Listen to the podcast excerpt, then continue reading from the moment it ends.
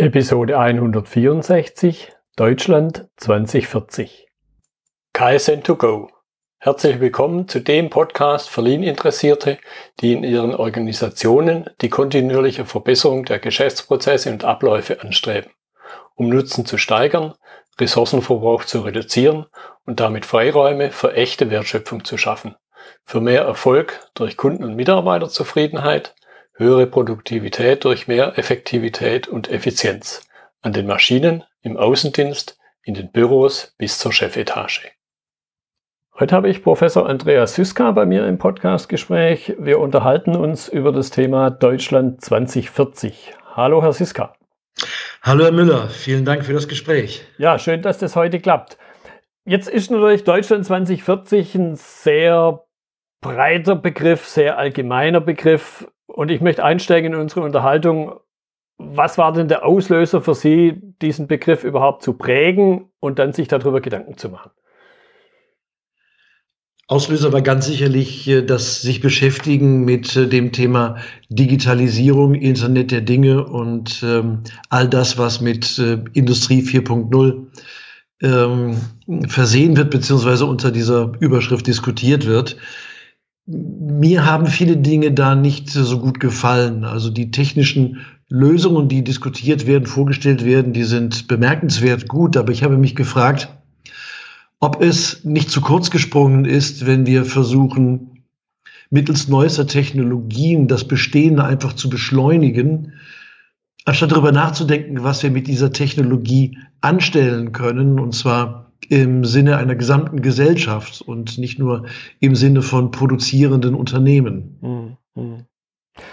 Das war jetzt noch ein spannendes Stichwort und mir ist nämlich klar, gerade klar geworden, dass ich Sie außer mit Ihrem Titel im Grunde gar nicht vorgestellt habe. Und das wäre jetzt, glaube ich, noch der richtige Punkt, das am Anfang zu machen. Also meine Bitte, sagen Sie zwei, drei Sätze zu sich, wie auch Ihr Bezug zum Thema, Sie haben es genannt, Produktion Industrie 4.0 aussieht. Mein Name ist Andreas Süsker, ich bin Produktionsingenieur. Ich habe in Aachen studiert, promoviert, war dann einige Jahre in der Industrie bei der Robert Bosch GmbH, bevor ich mich dann selbstständig gemacht habe und ähm, einige Zeit später den Ruf an die Hochschule Niederrhein in Mönchengladbach bekommen habe. Dort versuche ich die Faszination, die mich begleitet bei dem Thema Produktion äh, meinen Studenten und mit Kooperationspartnern in der Wirtschaft zu teilen. Und äh, natürlich mache ich mir auch darüber Gedanken, wie die Produktion, das Wirtschaftsleben oder sogar die Gesellschaft in der Zukunft aussieht. Hm. Jetzt stelle ich mir vor und wo ich auch das eine oder andere von Ihnen gehört und gelesen habe, hinter dem Begriff Deutschland 2040 steckt auch die eine oder andere These. Und das möchte ich noch ein bisschen vertiefen. Das heißt, welche Thesen sehen Sie dahinter? Ich denke, dass diese technische Entwicklung dazu führen wird, dass die Arbeit reduziert wird. Dieser Punkt wird heiß diskutiert. Da gibt es ähm, Pros und Kontras und ich äh, erfahre für diese These auch recht viel Kontra, ähm, kann da aber gerne im Detail darauf eingehen. Ich denke auch, dass wir die große Chance haben, den materiellen Wohlstand nicht nur von einigen wenigen, sondern äh, von einer breiten Bevölkerungsschicht dank dieser Technologie zu steigern. Ich denke auch, dass äh, wir in der Lage sein werden, unseren, ähm, unsere Lebensqualität zu steigern, dadurch, dass wir ganz intelligent vernetzte Wertschöpfung betreiben. Ich denke, dass äh, diese Technologie das, was wir heute Unternehmen und Organisationen kennen oder Unternehmen in der heutigen Organisationsform kennen, hm, wie soll ich sagen, es wird erodiert. Ich glaube nicht, dass die Unternehmen, wie wir sie heute kennen, in ihrer Struktur noch eine große Zukunft haben. Es wird alles viel flüchtiger und es wird alles ähm, ähm, zeitlich begrenzter sein, was ein großer Vorteil ist für die Unternehmen selber, aber auch für die in den Unternehmen beschäftigten Mitarbeiter. Also wir werden ein Stück mehr Freiheit haben und nicht zuletzt äh, werden wir in der Lage sein, kluge Entscheidungen zu treffen dank künstlicher Intelligenz. Wir müssen aber da einiges tun, äh, was über das reine technische Konzipieren von KI-Systemen hinausgeht. Mhm. Ja, das Thema Entscheidung werde ich sicher nochmal aufgreifen. Mir kam jetzt gerade bei einem Stichwort oder bei dem Stichwort Thesen sofort der Gedanke These, Antithese, Synthese. Und ich glaube natürlich, eine These, die nicht in einer gewissen Form einen Widerspruch erzeugt, kann vielleicht sogar gar keine These sein. Und das möchte ich jetzt nur ein bisschen vertiefen. Was sind das für, sagen wir, Personenkreise, wo Sie diesen Widerspruch ernten? Das ist im Grunde ganz, ganz schwer zu orten, aber diejenigen, die der Überzeugung sind, dass der technische Fortschritt, also hier in dem speziellen Fall die ähm, webbasierte Vernetzung von technischen Systemen nicht Arbeit reduziert, sondern Arbeit schafft, sind vornehmlich auch dort zu orten, wo man versucht, mit solchen Systemen Geld zu verdienen. Das ist der eine, der eine Kreis. Natürlich hört man nicht gerne, dass äh, solche Systeme ähm, Arbeit reduzieren, Arbeit vernichten. Und der andere Kreis ist ganz erstaunlich. Es kommt aus der, aus der Politik, die äh, so etwas auch nicht gerne hört. Der Grund ist äh, eigentlich mh, nachvollziehbar oder verständlich. Derjenige, der behauptet, dass der technologische Fortschritt äh, Arbeit vernichtet, sagt damit auch gleichzeitig, dass ähm, Steuern und Abgaben, die auf Arbeit basieren, weniger werden. Und so jemand kann nicht der Freund des Finanzministers sein. Und ähm, das weckt natürlich Befürchtungen und weckt Ängste. Also gemäß dem Motto, es kann nicht sein, ähm, was nicht sein darf. Deswegen wird dieser technologische Fortschritt, obwohl es Argumente dagegen gibt, die nicht von der Hand zu weisen sind, zu mehr Arbeit und zu mehr Beschäftigung führen. Ich halte das aber auch für, ähm, erlauben Sie den Begriff schizophren. Mhm. Also in der Zeit, in der wir unter Arbeitskräftemangel leiden, wird derjenige verdammt, der sagt, dass die Technologie uns Arbeit reduziert und derjenige wird gefeiert, der noch mehr Arbeit und damit eine Verschärfung der Situation verspricht. Das ist für mich unverständlich. Mhm. Ja, ich könnte mir spontan vorstellen, dass es einfach wieder klassisch was mit Veränderung zu tun hat und Veränderung, die an der Stelle jetzt für manche zusätzlich Arbeit bedeutet. Da denke ich eben mal an den Finanzminister und seine, seine ihm zuarbeitenden Menschen, was sie vielleicht aus heutiger Sicht so nicht bewältigen oder nicht wissen, wie sie damit umgehen sollen es ist vielleicht auch der, der Mangel an Fantasie. Es ist natürlich einfacher, das bestehende System linear fortzuschreiben, ja. als es in Frage zu stellen. Und die flankierenden Maßnahmen, die ergriffen werden müssen, sind ja, sind ja gravierend. Mhm. Zum einen brauchen wir ein anderes Verständnis von, von Arbeit. Bisher wird Arbeit mit Erwerbsarbeit gleichgesetzt. Und wenn es weniger Erwerbsarbeit geben wird, dann muss der Mensch sich mit anderen Dingen beschäftigen. Und es gibt eine ganze Reihe von Zeitgenossen, die nicht glauben, dass dem Menschen dann etwas Vernünftiges einfällt, so dass er mit Arbeit beschäftigt, ruhig gestellt werden muss. Mhm.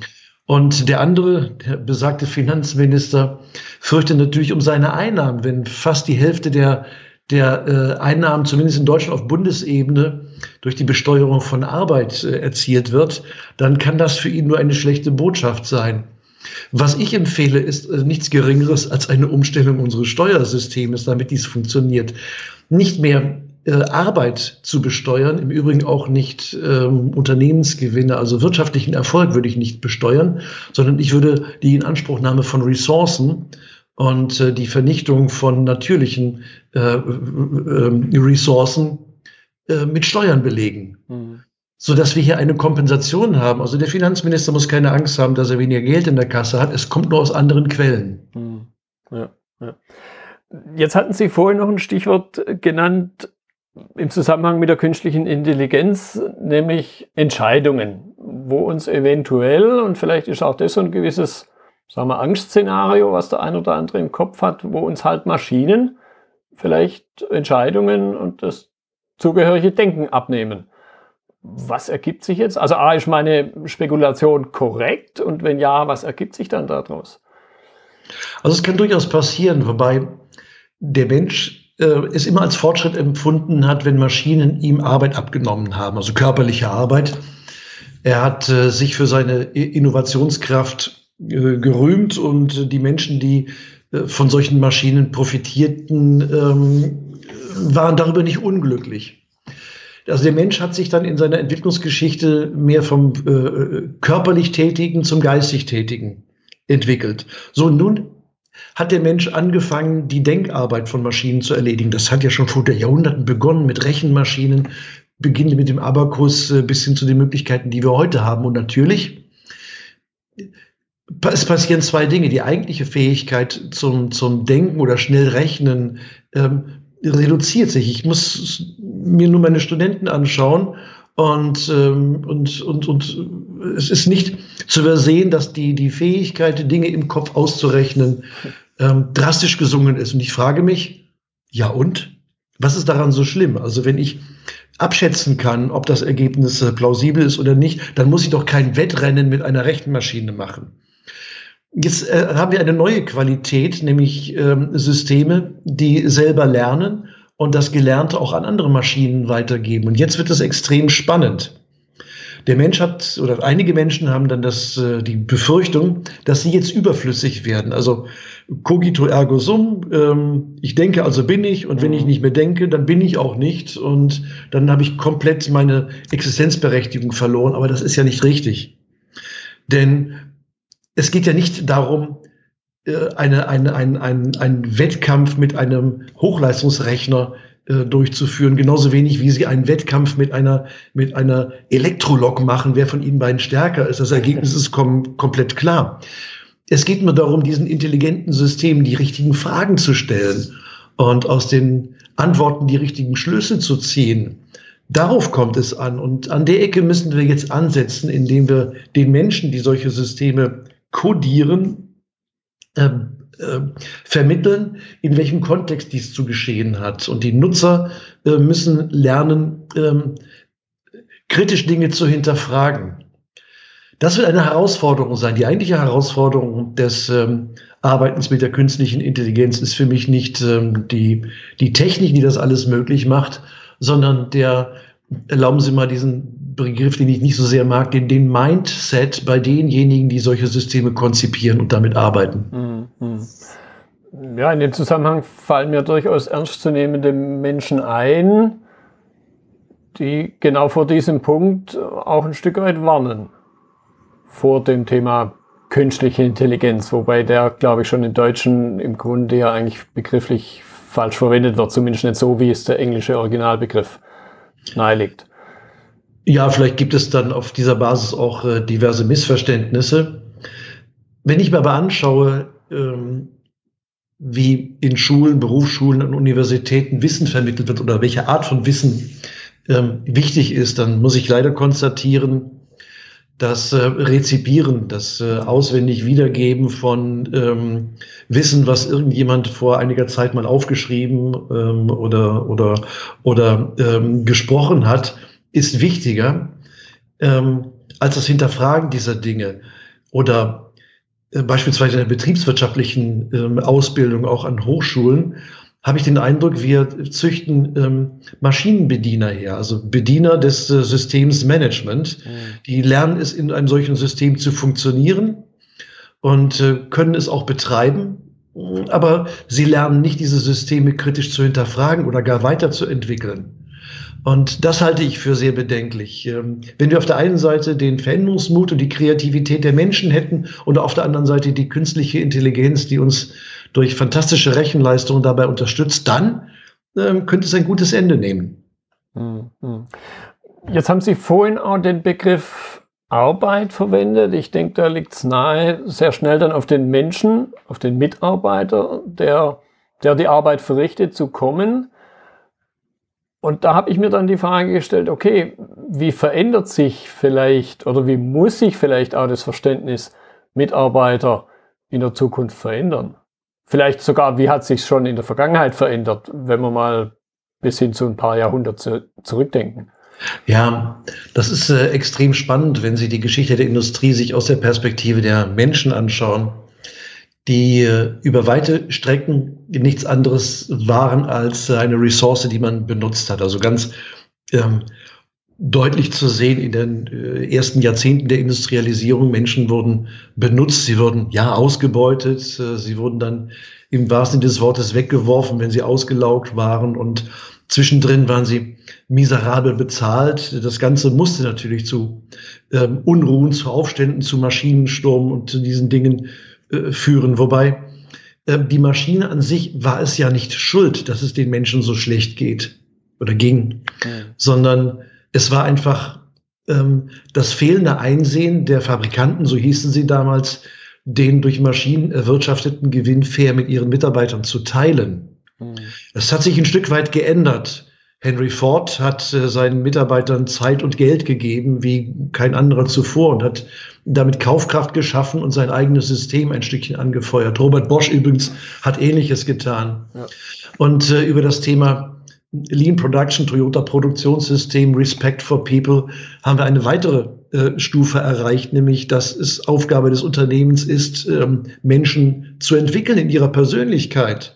Natürlich nicht ganz uneigennützig, aber das ist eine, eine riesige Entwicklung von, von äh, dem Beginn der Industrialisierung bis heute. Parallel sehen wir aber ähm, eine ähm, sehr ausgeprägte ein sehr ausgeprägtes Verhalten, Menschen ähm, prekär zu beschäftigen und ihnen, äh, so gut es geht, Lohn vorzuenthalten. Und das wird nicht mehr lange gut gehen. Ich denke, dass wir ähm, gar keine andere Wahl haben werden oder die Unternehmen gar keine andere Wahl äh, haben werden, als ihre Mitarbeiter an dem Produktivitätsfortschritt teilhaben zu lassen. Allein aus Eigennutz. Roboter shoppen nicht. Mhm. Es sind Mitarbeiter, deren Taschen gefüllt sein müssen, die dies tun. Also ich kann auch nicht mehr auf neue Märkte ausweichen, weil äh, mittlerweile die Märkte weltweit ähm, hart umkämpft und auch limitiert sind. Wir müssen uns darauf einstellen, dass der Rationalisierungsfortschritt aufgrund äh, geringer werdenden Wachstums dazu führt, dass Arbeit weniger wird. Bisher konnte das bequem mit Wachstum kompensiert werden. Mhm. Das ist nicht mehr der Fall. Und wenn das System nicht kollabieren soll, müssen die äh, Unternehmen den Mitarbeitern äh, ihren, ihren fairen Anteil geben. Und das kann sogar so weit führen, dass wir, ähm, so gewagte Prognose, aber warum sollte die nicht eintreffen, dass wir jetzt vor der Schwelle ähm, äh, stehen, das ist die Trennung zwischen Unternehmern und Arbeitnehmern gar nicht mehr gibt. Also ich spreche nicht von äh, Kollektivierung und Verstaatlichung, ganz im Gegenteil. Ich kann mir sehr gut vorstellen, dass alle Beteiligten unternehmerisch tätig sind. Stellen Sie sich einfach mal vor, der Mitarbeiter würde den, den Roboter nicht als tendenzielle Bedrohung seines Arbeitsplatzes sehen, sondern als ein Mittel, seinen eigenen Wohlstand zu steigern. Er hätte ein ureigenes Interesse daran, weiter seine Arbeit zu, zu rationalisieren, die Effizienz zu steigern und in zwei Währungen bezahlt zu werden. Zum einen durch weniger Arbeitszeit, zum anderen durch mehr materiellen Wohlstand. Ja.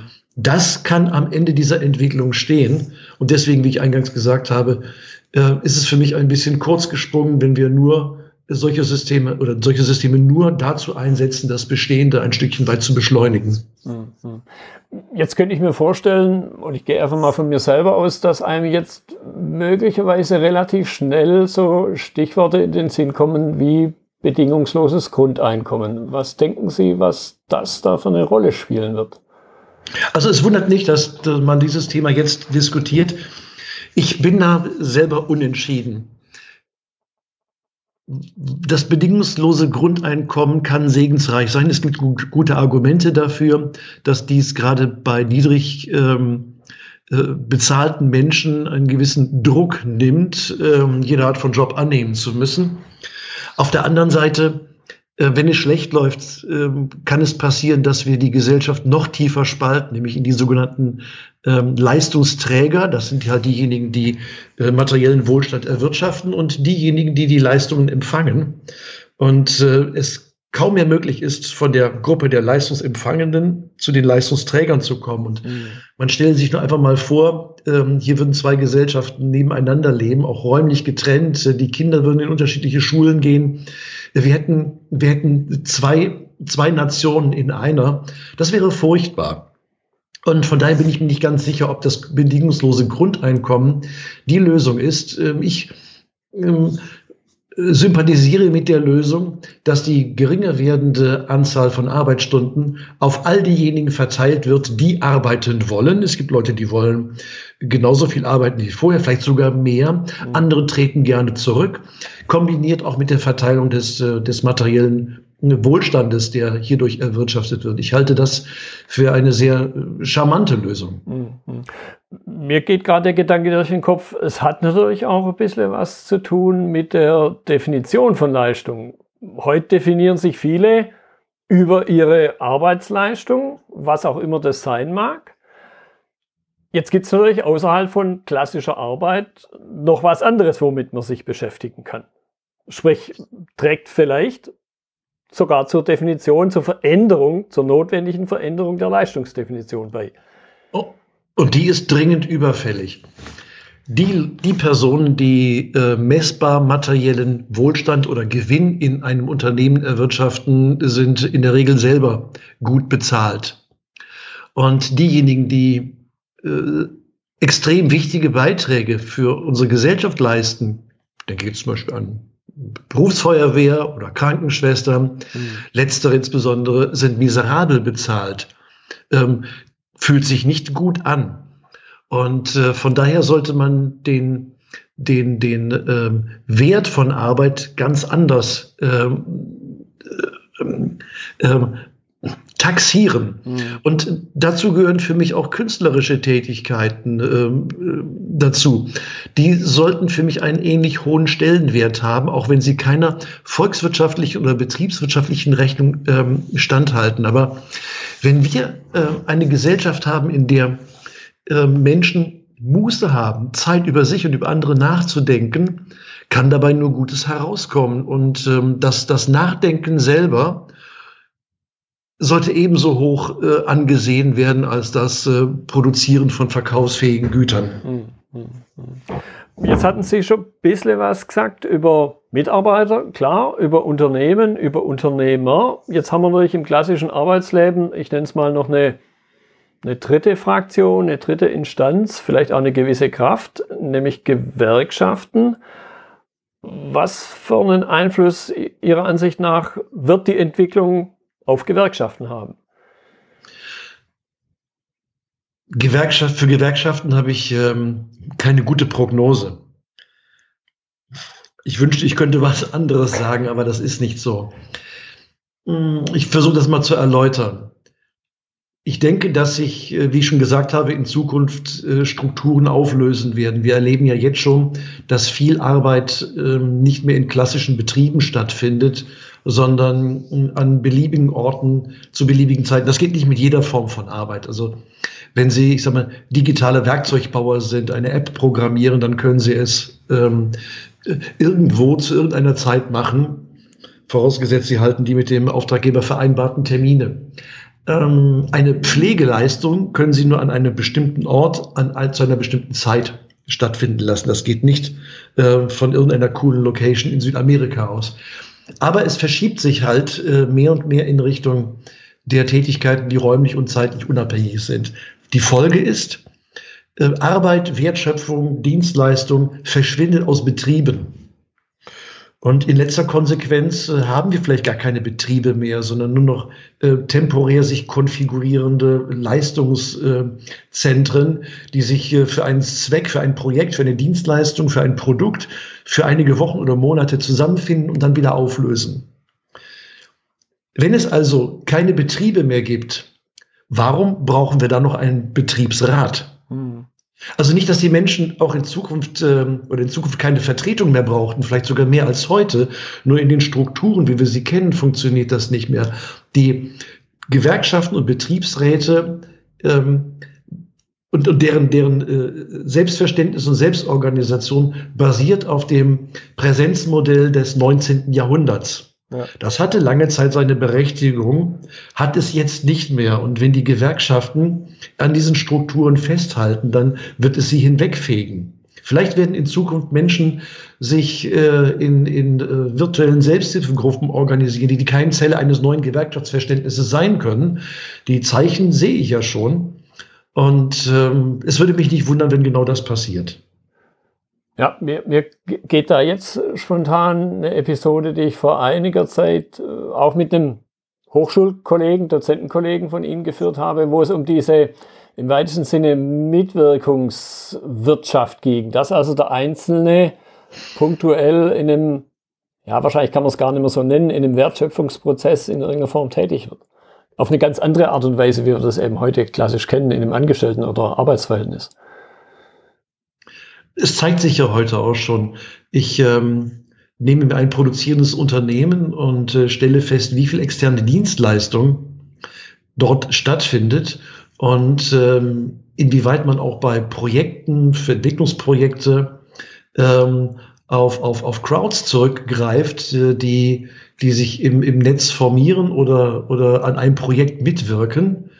Äh, Im kleinen Stil macht das ähm, der, der große Elektroautomobilist aus den USA, genauso wie das, das mittelständische Unternehmen ähm, hierzulande. Die Strukturen lösen sich ja bereits auf. Hm, hm, hm, ja, jetzt möchte ich natürlich noch einen Punkt vertiefen. Sie hatten als Stichwort schon mehrfach genannt, die, wo glaube ich wir zwei und ich denke auch viele der Zuhörer natürlich eine starke Affinität haben, nämlich das Thema Industrie 4.0, digitale Transformation und vor allen Dingen Lean.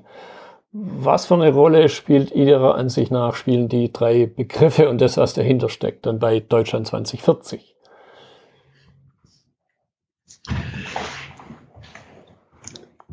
Die Dinge sind kein Widerspruch.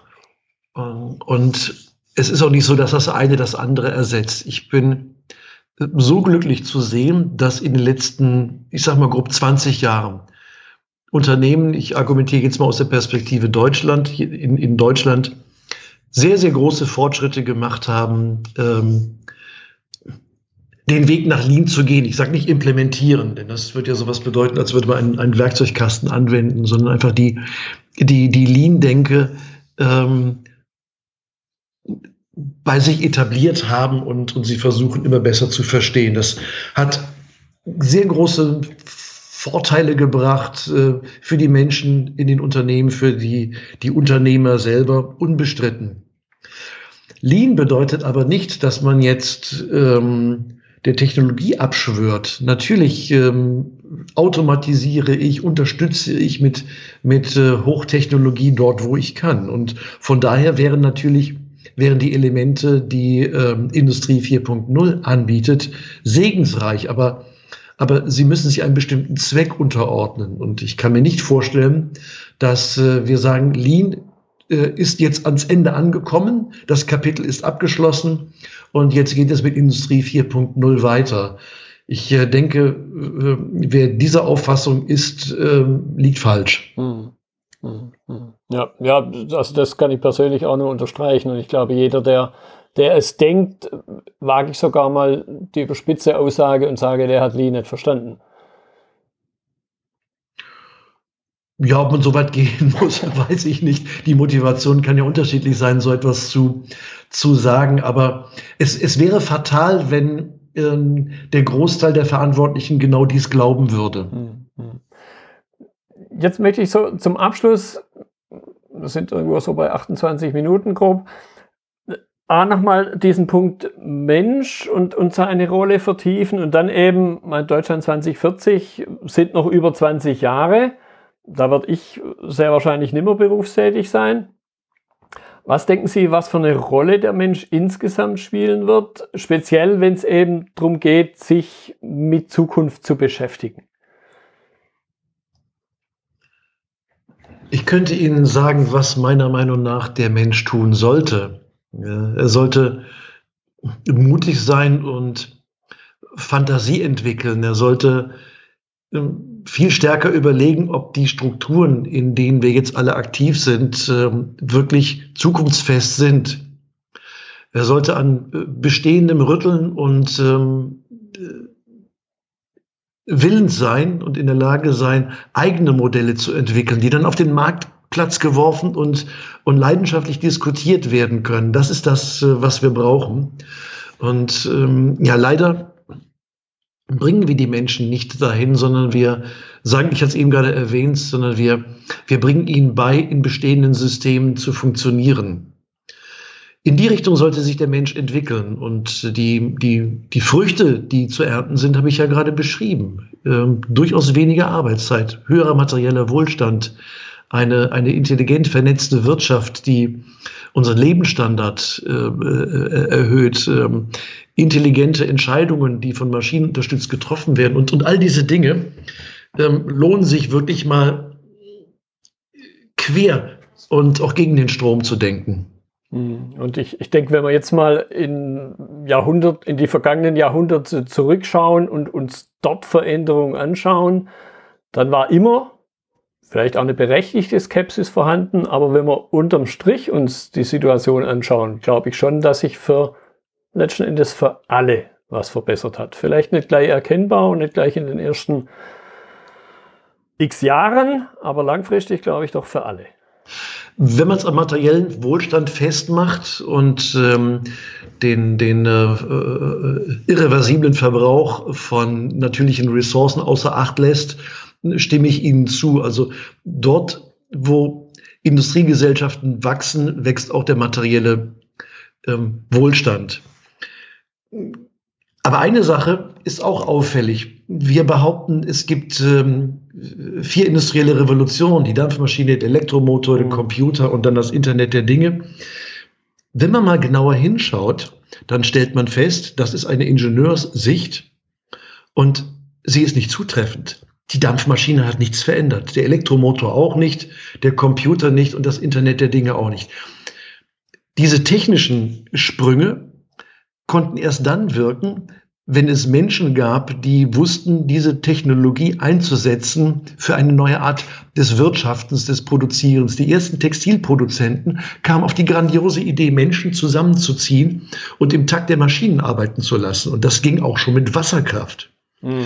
Henry Ford war der Erste, der seine Menschen als Kunden erkannt hat. Das ist ein ganz neuer Ansatz. Und, und äh, ich hatte es auch erwähnt, bei, bei Toyota hat man den Menschen als Persönlichkeit erkannt, die es zu entwickeln gibt. Das sind drei geistige Revolutionen, die eigentlich äh, etwas bewirkt haben. Die vierte geistige Revolution, die steht noch aus, aber die kann in diese Richtung gehen, die ich gerade beschrieben habe. Ein völlig anderes Verständnis äh, von Wertschöpfung, von Arbeit, ein, ein Auflösen ähm, der, der Zweiteilung äh, Unternehmer und, und, und Arbeitnehmer und äh, all diese Dinge, die könnten äh, Elemente einer solchen vierten Revolution sein. Technologie an sich bewirkt nichts. Erst dann, wenn man ihr eine Vision, einen Nordstern, eine Richtung gibt. Ja, da kann ich Ihnen nur zustimmen. Und das fand ich jetzt auch, ein, auch wieder in Bezug auf Lean, Nordstern, ein geniales Stichwort. Äh, ein geniales Schlusswort. Herr Siska, ich danke Ihnen für Ihre Zeit. Ich fand das jetzt mal eine etwas andere Episode, aber trotzdem sich Gedanken über die reine Technik hinauszumachen, mindestens genauso wichtig wie die Technik selber. Deshalb nochmal vielen Dank. Ja, ich bedanke mich bei Ihnen auch, Herr Müller, und äh, wünsche Ihnen alles Gute. Danke. Das war die heutige Episode im Gespräch mit Andreas Siska zum Thema Deutschland 2040. Notizen und Links zur Episode finden Sie auf meiner Website unter dem Stichwort 164. Wenn Ihnen die Folge gefallen hat, freue ich mich über Ihre Bewertung bei iTunes. Sie geben damit auch anderen Linieninteressierten die Chance, den Podcast zu entdecken. Ich bin Götz Müller und das war KSN2Go. Vielen Dank fürs Zuhören und Ihr Interesse. Ich wünsche Ihnen eine gute Zeit bis zur nächsten Episode. Und denken Sie immer daran, bei allem, was Sie tun oder lassen, das Leben ist viel zu kurz, um es mit Verschwendung zu verbringen.